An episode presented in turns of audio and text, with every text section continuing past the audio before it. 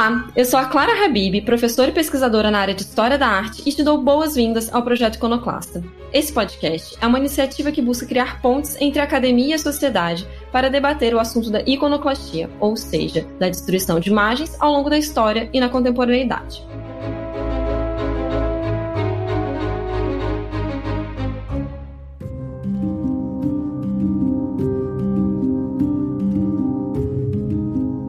Domingo, dia 8 de janeiro, assistimos estarrecidos um grande número de representantes da extrema-direita brasileira invadir a Praça dos Três Poderes, idealizada por Lúcio Costa em Brasília, com seus prédios monumentais do Palácio do Planalto, do Supremo Tribunal Federal e do Congresso Nacional, projetados por Oscar Niemeyer. O motivo da invasão foi protestar contra a posse, ocorrida uma semana antes, de um presidente democraticamente eleito. Durante essas invasões, os manifestantes destruíram, danificaram e saquearam importantes peças do patrimônio artístico nacional.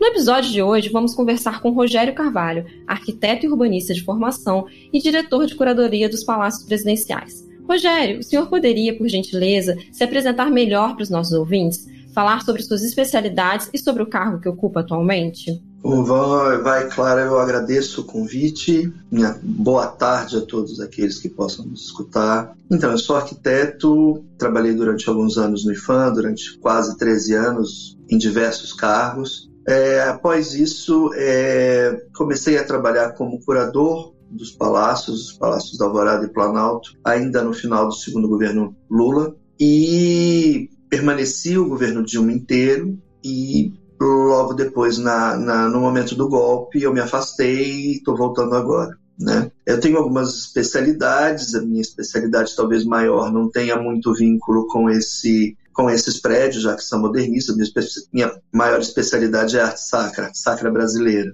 É, mas, de qualquer maneira, também sempre me interessei muito por mobiliário modernista, arquitetura modernista, então acho que, que tudo se vincula né, tudo se encontra. Obrigada, Rogério, pela sua apresentação para os nossos ouvintes. É, vamos dar início, então, à nossa entrevista sobre esse caso específico do ataque em Brasília. Né? Rogério, para além da monumentalidade já conhecida da Praça dos Três Poderes e de suas construções, o acervo de bens móveis do, dos palácios presidenciais é grande e variado.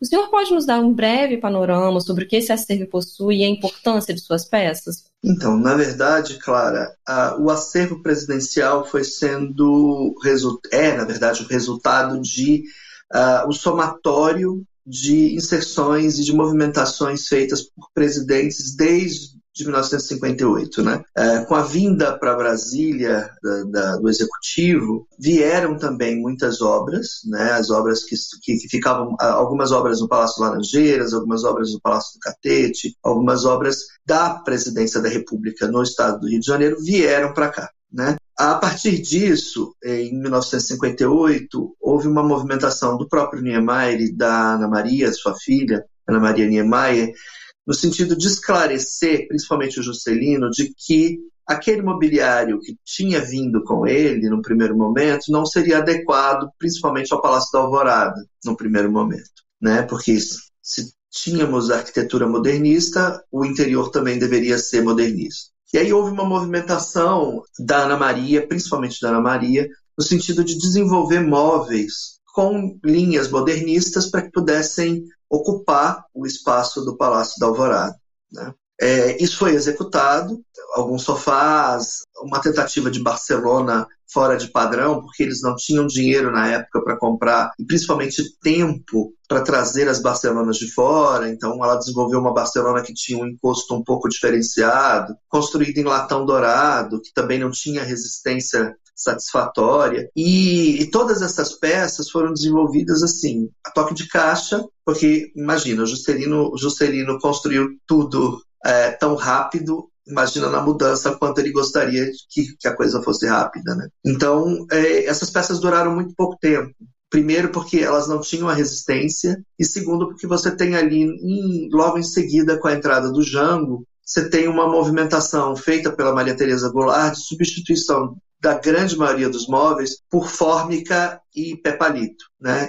E aí, ou seja, você tem ali já uma modificação do padrão do palácio, falando isso do Palácio do Alvorada em específico, e o Palácio do Planalto em paralelo continuava com os mesmos desenhos é, da Ana Maria e do Niemeyer e alguns móveis comerciais incorporados, né? Mas voltando à Alvorada, na sequência houve uma movimentação grande dos militares no sentido de tentar trazer de novo aquela, aquela história do Luís XVI folhado a ouro dos palácios do Rio de Janeiro. Então você tem ali um momento de, de mobiliário retrô novamente no palácio. E aí a grande movimentação que ocorre, ocorre a partir do José Sarney, quando ele e Dona Marli é, resolvem trazer uh, um pouco mais de brasilidade ao espaço e a partir dali a gente tem Collor tentando uma, uma comissão no IFAM que uh, comprou inclusive imobiliário para o Palácio da Alvorada,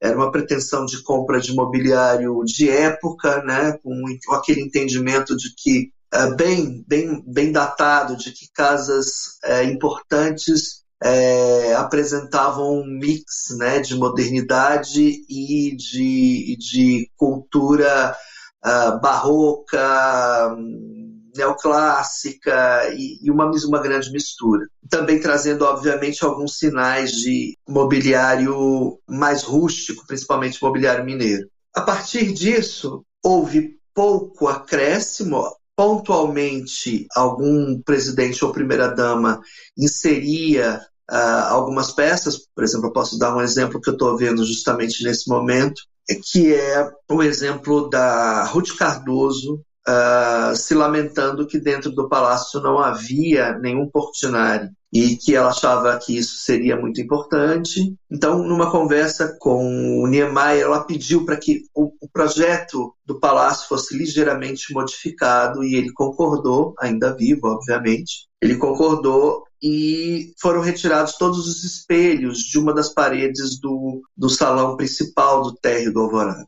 E nesse, né, nessa parede foram inseridos dois portinares, que são portinares do Banco Central, que nesse momento não estão dentro do prédio, porque foram devolvidos ao banco na, na, na, no governo do Michel Temer, por duas pessoas que entraram no meu lugar e que desfiguraram o Alvorada fizeram uma movimentação inacreditável, a gente pode voltar nisso daqui a pouco. Ou seja, eu estou dando um exemplo, mas depois você teve, depois de Ruth Cardoso, você teve Dona Marise e o presidente Lula também com algumas inserções. Ou seja, o resultado do palácio, é, da parte interna do palácio, da alvorada, é esse somatório de contribuições durante, durante a história toda do palácio. Né? No caso do Planalto, ele, ele foi decorado, ele recebeu obras e, quando eu falo disso, estou falando de mobiliário principalmente, durante a década de 70 principalmente, ele teve muito, recebeu muito, muito mobiliário da Latelier, com produção do Jorge Dalzupin, porque na época era a, o contrato que havia sido firmado entre o governo federal e a Latelier, era um contrato que fazia com que todos os ministérios, todo o executivo, é, tivesse mobiliário daquela marca. Isso para a gente foi algo bastante importante, porque até hoje a gente tem muito mobiliário do Jorge Dalzupin na esplanada, já se perdeu muito, já se doaram, já se doou muito, já se leiloou muito, mas mesmo assim a gente ainda tem é, muito mobiliário, e é isso que é a base junto com alguns móveis que foram comprados em 2010, na verdade 2009 para 2010, no final do governo Lula, quando a gente é, refez o Palácio do Planalto, né, porque o Palácio passou por uma uma reforma restauro, né? Quando eu digo reforma restauro, é que reforma das partes elétricas, né, hidráulicas e elétricas e restauro é, dentro das questões patrimoniais e arquitetura principalmente. E aí houve necessidade de, de padronização né, de mobiliário, então essa compra acabou acontecendo e o que a gente tem hoje no Palácio do Planalto é essa, essa mistura entre o mobiliário que foi incorporado, não no Palácio do Planalto apenas, mas nos ministérios, no Executivo, na Câmara e Senado durante a década de 70, e essa compra de 2009 para 2010. É importante, Clara, falar que é, é, esse material todo que entrou no Palácio do Planalto entrou por meio de uma de uma oficina escola de restauro de mobiliário moderno que eu criei quando estava no IFAM. A gente buscou 80 adolescentes é, em situação de risco e desenvolvemos um trabalho com eles, não só um trabalho de aplicação manual, mas um trabalho também de teoria, acompanhamento psicológico, alimentação, o salário de jovem aprendiz e o diploma no final, é, emitido pelo IFAM como é, auxiliar em restauro de mobiliário. Né? Ou seja, todo, todo esse mobiliário nós recuperamos na esplanada inteira, no lixo da esplanada inteira, porque havia um descarte intenso desse material, é, 900 móveis. E desses 900 móveis assinados, 800 foram restaurados pelos meninos. Né? Então, assim, para mim isso é um motivo de muito orgulho, porque a gente consegue associar patrimônio e cidadania de uma forma direta e, e, e isso para mim é essencial sempre, sabe? Inclusive, tem tudo a ver, né, esse projeto com o tema do nosso podcast, né, que a gente estuda destruição, né, mas também a possibilidade de construção a partir de resquícios de outra destruição. Né? Então, o que você está trazendo desse, do, do, do, do, seu projeto para gente, né, com os meninos em situação de risco, é muito interessante, né, porque ele pega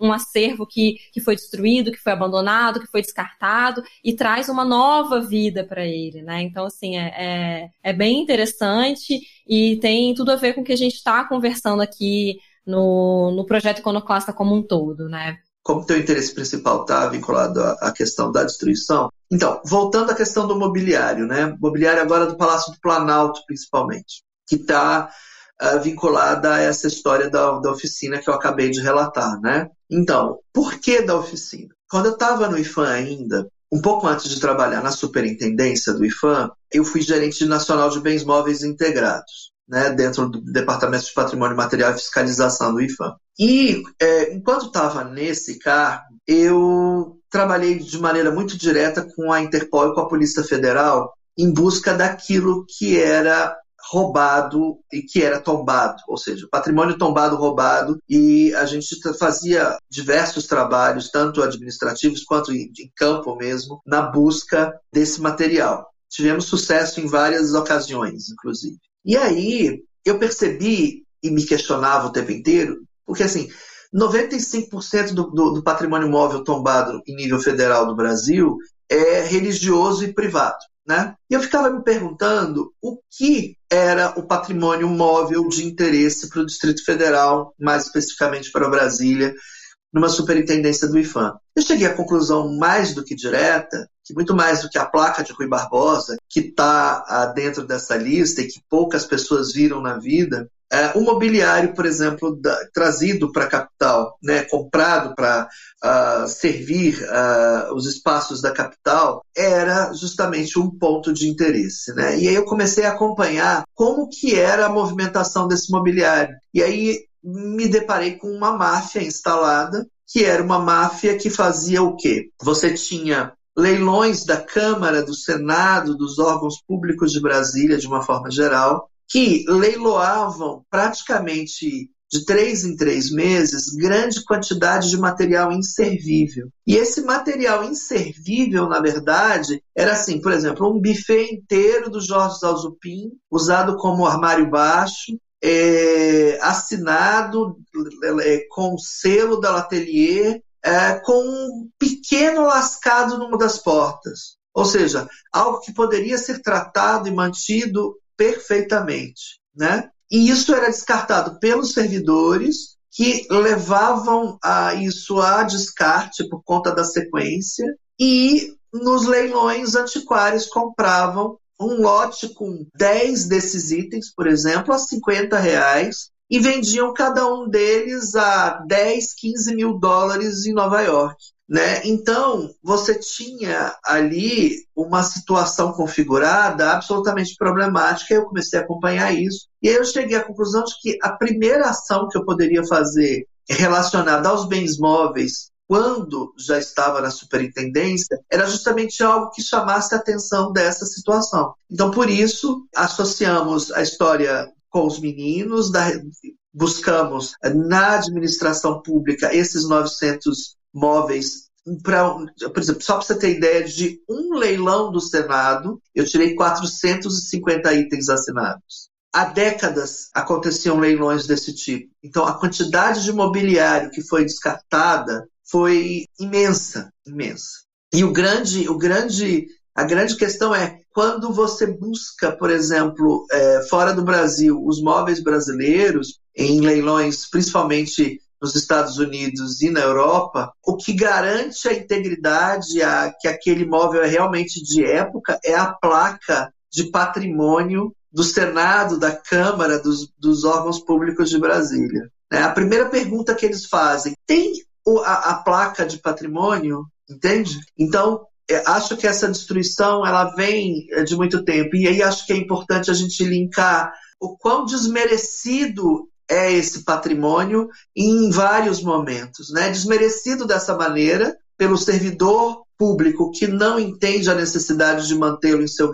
gabinete, de manter a história da cidade e do país, é, do servidor público que permite que isso seja leiloado a preço qualquer e encaminhado para onde se quiser, e um link entre esses dois entendimentos de desmerecimento com o que aconteceu em 8 de janeiro, porque as pessoas, infelizmente, não possuem a capacidade de entender que aquele bem é parte delas, que aquele bem é parte da história delas, da família delas, do país delas, né? Então, assim, acho que é uma questão que a gente precisa resolver com educação patrimonial, necessariamente, e acho que também não é algo que se faça de uma hora para outra, é algo que, que vai demorar algum tempo para que a gente conquiste o entendimento uh, de que uh, tudo isso é nosso e que tudo isso deve ser mantido uh, da melhor maneira possível. Mas a gente já vinha passando né, sequencialmente por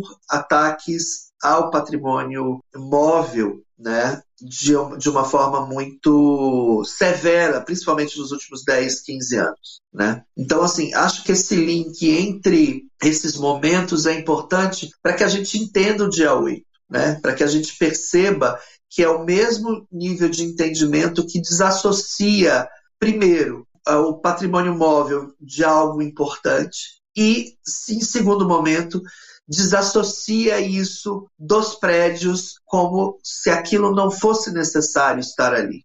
Obrigada, Rogério. É, é bem interessante esse panorama que você deu para gente, né, sobre a multiplicidade desse acervo e como ele é, acervo, ele é um acervo vivo em constante construção e transformação, né?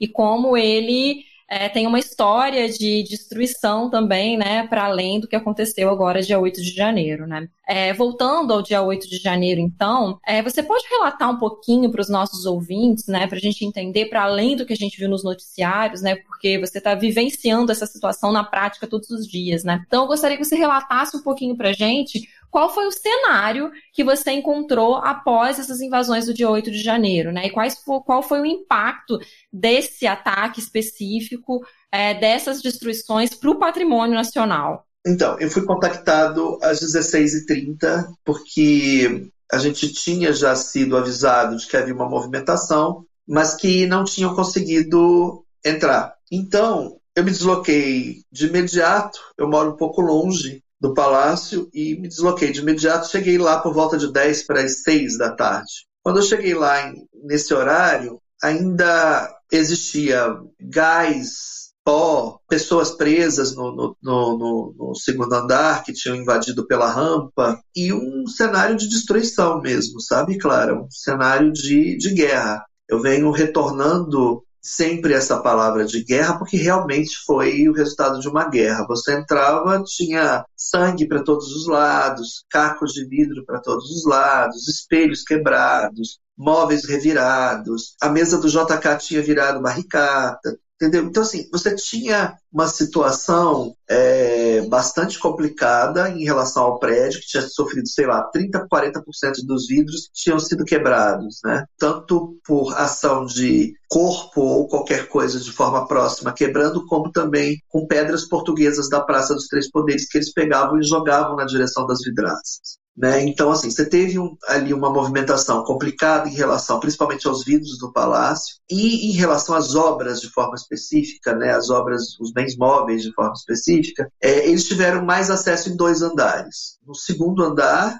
e no terceiro andar. O terceiro andar é onde fica o presidente da República e o segundo andar é um andar de, de do grande salão onde acontecem normalmente os eventos, né? E a minha sorte, por exemplo, a de Janira não estava posicionada na parede, porque ela está hoje numa, numa mostra da, ainda da posse do presidente Lula no Museu da República, no, aqui em Brasília, da qual eu sou um dos curadores. E se, se ela tivesse na parede, ela teria sido vandalizada também. É uma grande janeira, um quadro dos orixás muito importante. Então, em relação ao segundo andar, eles entraram na SECOM e no GSI, uh, nos corredores, derrubaram todos os quadros, uh, quebraram todos os móveis, computadores, tudo aquilo que eles encontravam pela frente, eles viravam ao chão. Né? Em relação às obras mais especificamente, no segundo andar, inacreditavelmente, tudo aquilo que eles quebraram eram uh, cópias. Acho que resolveram escolher a dedo e escolheram mal, assim, porque quebraram cópias. A gente tem um problema com o quadro do Duque de Caxias, do Oswaldo Teixeira, que fizeram um bigode de Hitler, mas uh, tirando isso, tudo aquilo que estava no segundo andar está uh, razoavelmente íntegro.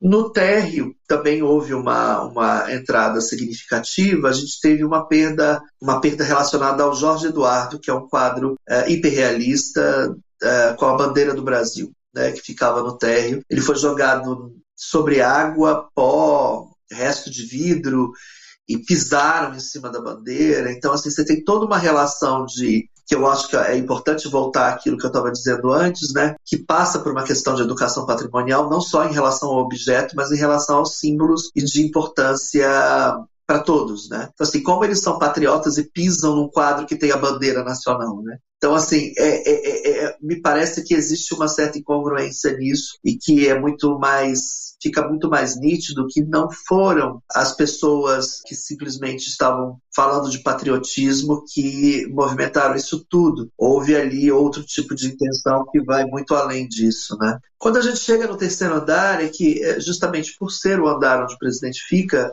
havia ali localizado o maior número de obras importantes, né? Uma das minhas uh, diretrizes desde 2008, quando eu é, cheguei ao palácio, é de que tudo aquilo que fosse realmente importante é, deveria ficar em área pública. Né? Uh, nada de quadros importantes em gabinetes onde meia dúzia acessam. Né? Então, assim, tirando o gabinete, obviamente, o gabinete do presidente, onde existe uma circulação maior, tudo aquilo que era realmente importante estava em área pública. Então, é, foi feita essa seleção. E no terceiro andar, justamente por ser o andar do presidente, você tinha ali uma maior concentração. A nossa sorte, por um lado, Clara, é que eles não conseguiram acessar o gabinete. Eles tentaram pela sala de audiência, né, que era uma sala que ficava ao lado. Vocês devem ter visto aquelas imagens deles entrando e quebrando uma vitrine do Sérgio Rodrigues, e aí depois eles entravam numa sala e saíam revisando tudo. Aquela sala era uma sala já no terceiro andar,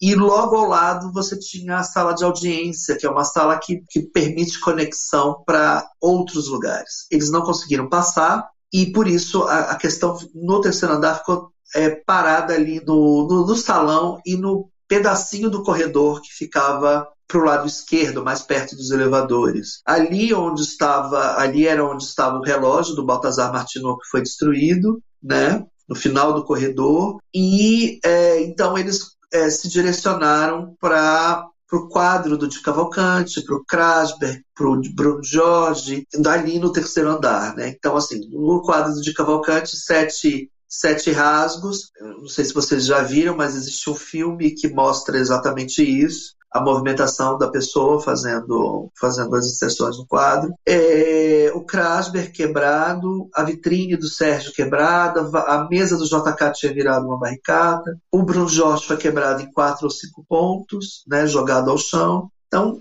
era realmente uma cena bastante complicada, assim, emocionalmente muito difícil de ser levada, porque eu havia montado o, sexto, o, o terceiro andar na sexta-feira, e isso tudo aconteceu no domingo, né? Então, é, de certa maneira, eu achei bom de não ter terminado, porque eu poderia ter, por exemplo, colocado um Frank Schaeffer que é muito importante, chamado As Máquinas, que é um quadro emblemático para mim, porque foi um quadro que foi retirado é, do Palácio do Planalto no regime militar é, e escondido na Granja do Torto atrás de um armário e ficou lá quase 30 anos. Que era um quadro que era considerado subversivo, porque ele era construído com cores vermelhas e, e pretas, e obviamente associado ao perfil do Frank Schiffer, né? Então, assim, esse quadro deveria ter voltado, e por um lado, que bom que não, que não deu tempo de pendurá-lo, porque ele com certeza também teria sido rasgado. Rogério, é muito interessante é, esse caso do quadro do Frank que você traz para gente, né? Porque ele mostra também que a destruição, que esses processos de destruição,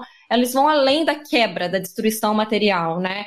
Essa espécie de censura, né? Essas escolhas, né? Esse tipo de curadoria, né? Do que deve ser colocado, do que deve ser exposto, do que deve ser retirado. Ele também mostra para gente uma retórica da destruição, né? Da destruição simbólica, né? Então é mais um caso muito interessante que você trouxe aqui, que tem tudo a ver com o tema do nosso podcast, né? Esse, o que é importante dizer, é, além, é que esse quadro foi encontrado na Granja do Torto, que é justamente a residência, uma residência oficial que foi muito utilizada pelos militares e não pelo, pelo governo democrata. Né? Então, assim, o quadro estar colocado num quarto da Granja do Torto, atrás de um armário, ele tem todo um significado que vai muito além de simplesmente ser retirado. Né? Ser retirado, por exemplo, o Firmino Saldanha, que hoje está no terceiro andar, que já havia sido restaurado, que não sofreu nenhum dano, também foi retirado justamente porque no quadro você vê uma marca escrito JK. Esse quadro do Firmino Saldanha era o quadro que ficava atrás da, da mesa do Jango, né? E é, ele não foi ele não foi dessa vez vandalizado, mas ele tinha também sido retirado. Quando eu encontrei, por exemplo, ele estava na garagem do Jaburu, é, do Palácio do Jaburu, com canos de descarga em cima dele, destruindo e, e entende? Então acho que esse significado relacionado a esse tipo de movimento é, vem desde o começo do período militar, sem dúvida alguma, e se mantém muito presente até hoje na cabeça de muita gente, né? Na verdade, claro, eu, eu acredito eu acredito que o fascismo ele sempre existiu no Brasil. Ele só estava quietinho, esperando um momento de se manifestar, entende? Tá muito claro pela nossa conversa de hoje, né, que apesar do ocorrido no dia 8 de janeiro ter sido é, sem precedentes e muito chocante para nós enquanto sociedade, ele está inserido numa lógica de destruição material e simbólica que é longa, né? Que é como se fosse um projeto político, né? Que perpassa Sim. os regimes militares e perpassa também esses últimos regimes antidemocráticos que a gente vem vivenciando, né? Então não é uma coisa nova, né?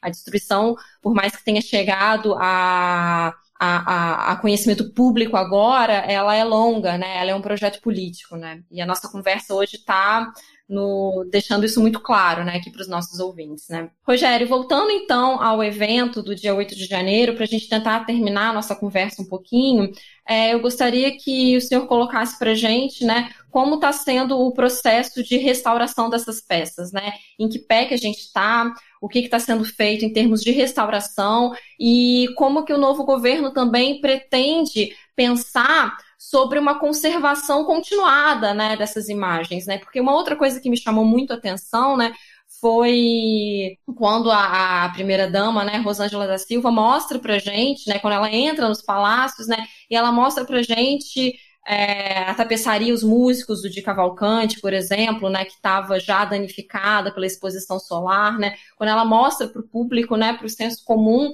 como, para além do ataque do dia 8, né, antes, né, antes mesmo do ataque do dia 8, como a, a, situação das obras do palácio já estava, assim, numa situação precária de conservação, né? Então, é, o que eu gostaria de conversar agora para a gente finalizar a nossa conversa é um pouco isso, né? Como está se dando a restauração das peças que foram atacadas e como o novo governo pretende pensar uma conservação continuada desses bens, né, do patrimônio nacional. Então, Clara, é importante dizer algumas, algumas algumas coisas em relação a isso. Primeiro, existe uma grande variação de equipe, prazo, tempo entre os poderes, tá? Veja, a Câmara dos Deputados possui uma quantidade enorme de restauradores, tá? Já do, fazendo parte do quadro, né? No sentido não só de restauro, como também conservação. O STF tem uma movimentação que é sempre de contratação é, externa, né?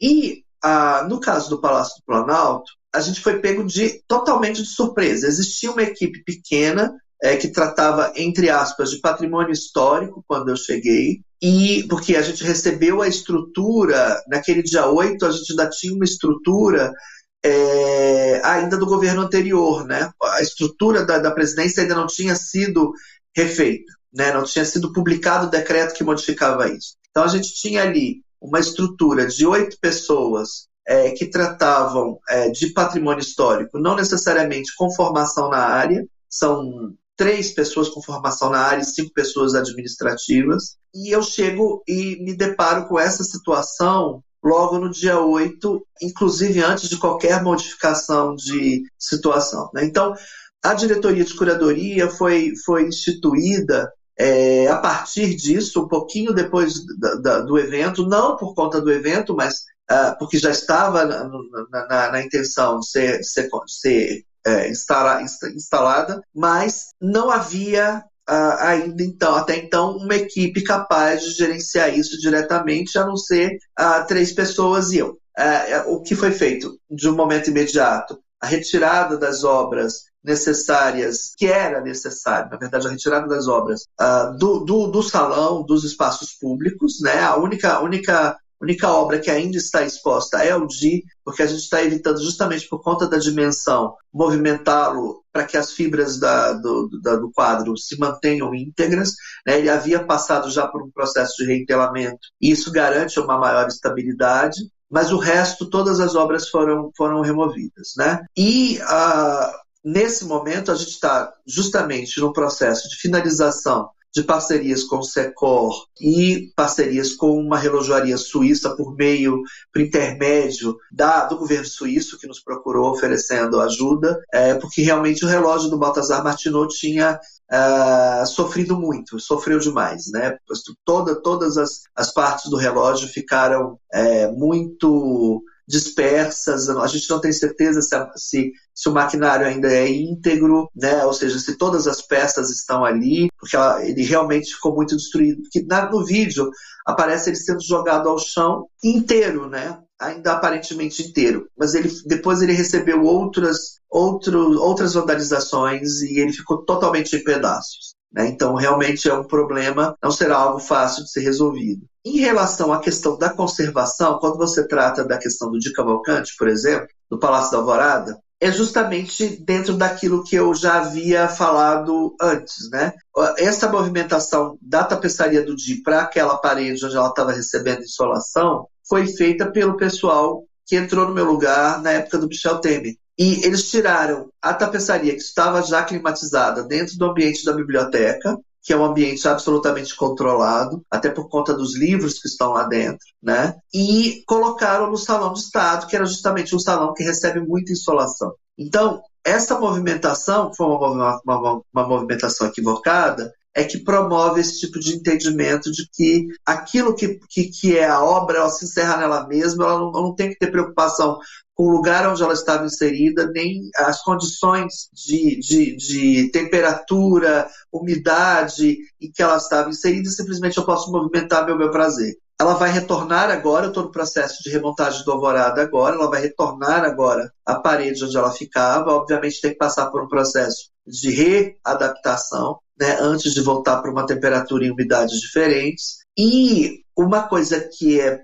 muito é, dentro da, da, da tua pergunta é que nós pretendemos, Clara, propor um tombamento inédito para o IFAM, que seria o tombamento da ambiência dos palácios. Por que isso? Porque não basta a gente pensar apenas no tombamento do acervo, porque o acervo pode estar coeso, mas ele não necessariamente precisa estar protegido. Por exemplo, vamos pensar que o acervo do, do Alvorada estivesse tombado. Nada impediria, em princípio, que essa, que essa, que essa tapeçaria do Di fosse movimentada da biblioteca para outro, outro lugar, porque afinal de contas o acervo está tombado, mas não necessariamente está fixado em nenhum lugar. Né? Se você vai, por exemplo, na Casa Branca, se você vai em Beliseu, você tem mobiliário fixo. Né? Não existe essa coisa de vamos movimentar para cá e para lá existe uma relação entre os objetos e as áreas, as áreas arquitetônicas é, definidas. Né? Então, a, a, nossa proposta, no, no, primeiro momento, é o tombamento emergencial das ambiências para que não haja mais a possibilidade de movimentação a bel prazer de ninguém no acervo inteiro do Alvorada e no acervo do Planalto. E uh, a minha intenção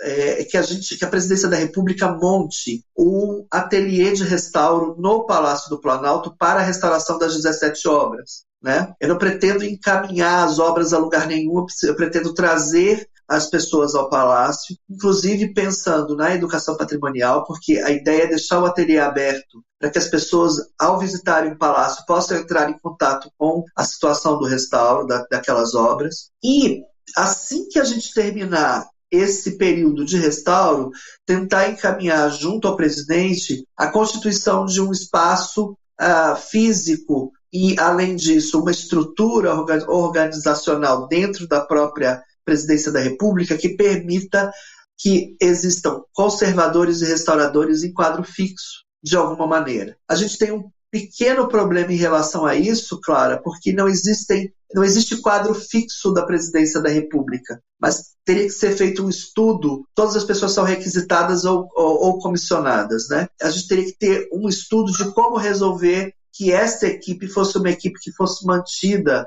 independente de mudança de governo. Né? Então não é uma coisa absolutamente simples, é, bem diferente da Câmara e bem diferente do STF, né? porque você tem quadros ali fixos, uh, tanto para a STF quanto para a Câmara, e na presidência da República não existe isso. Né? Uh, então, a minha intenção é, na sequência, esses dois atos o mais rápido possível, para que a gente tenha pelo menos um norte mais feliz aí.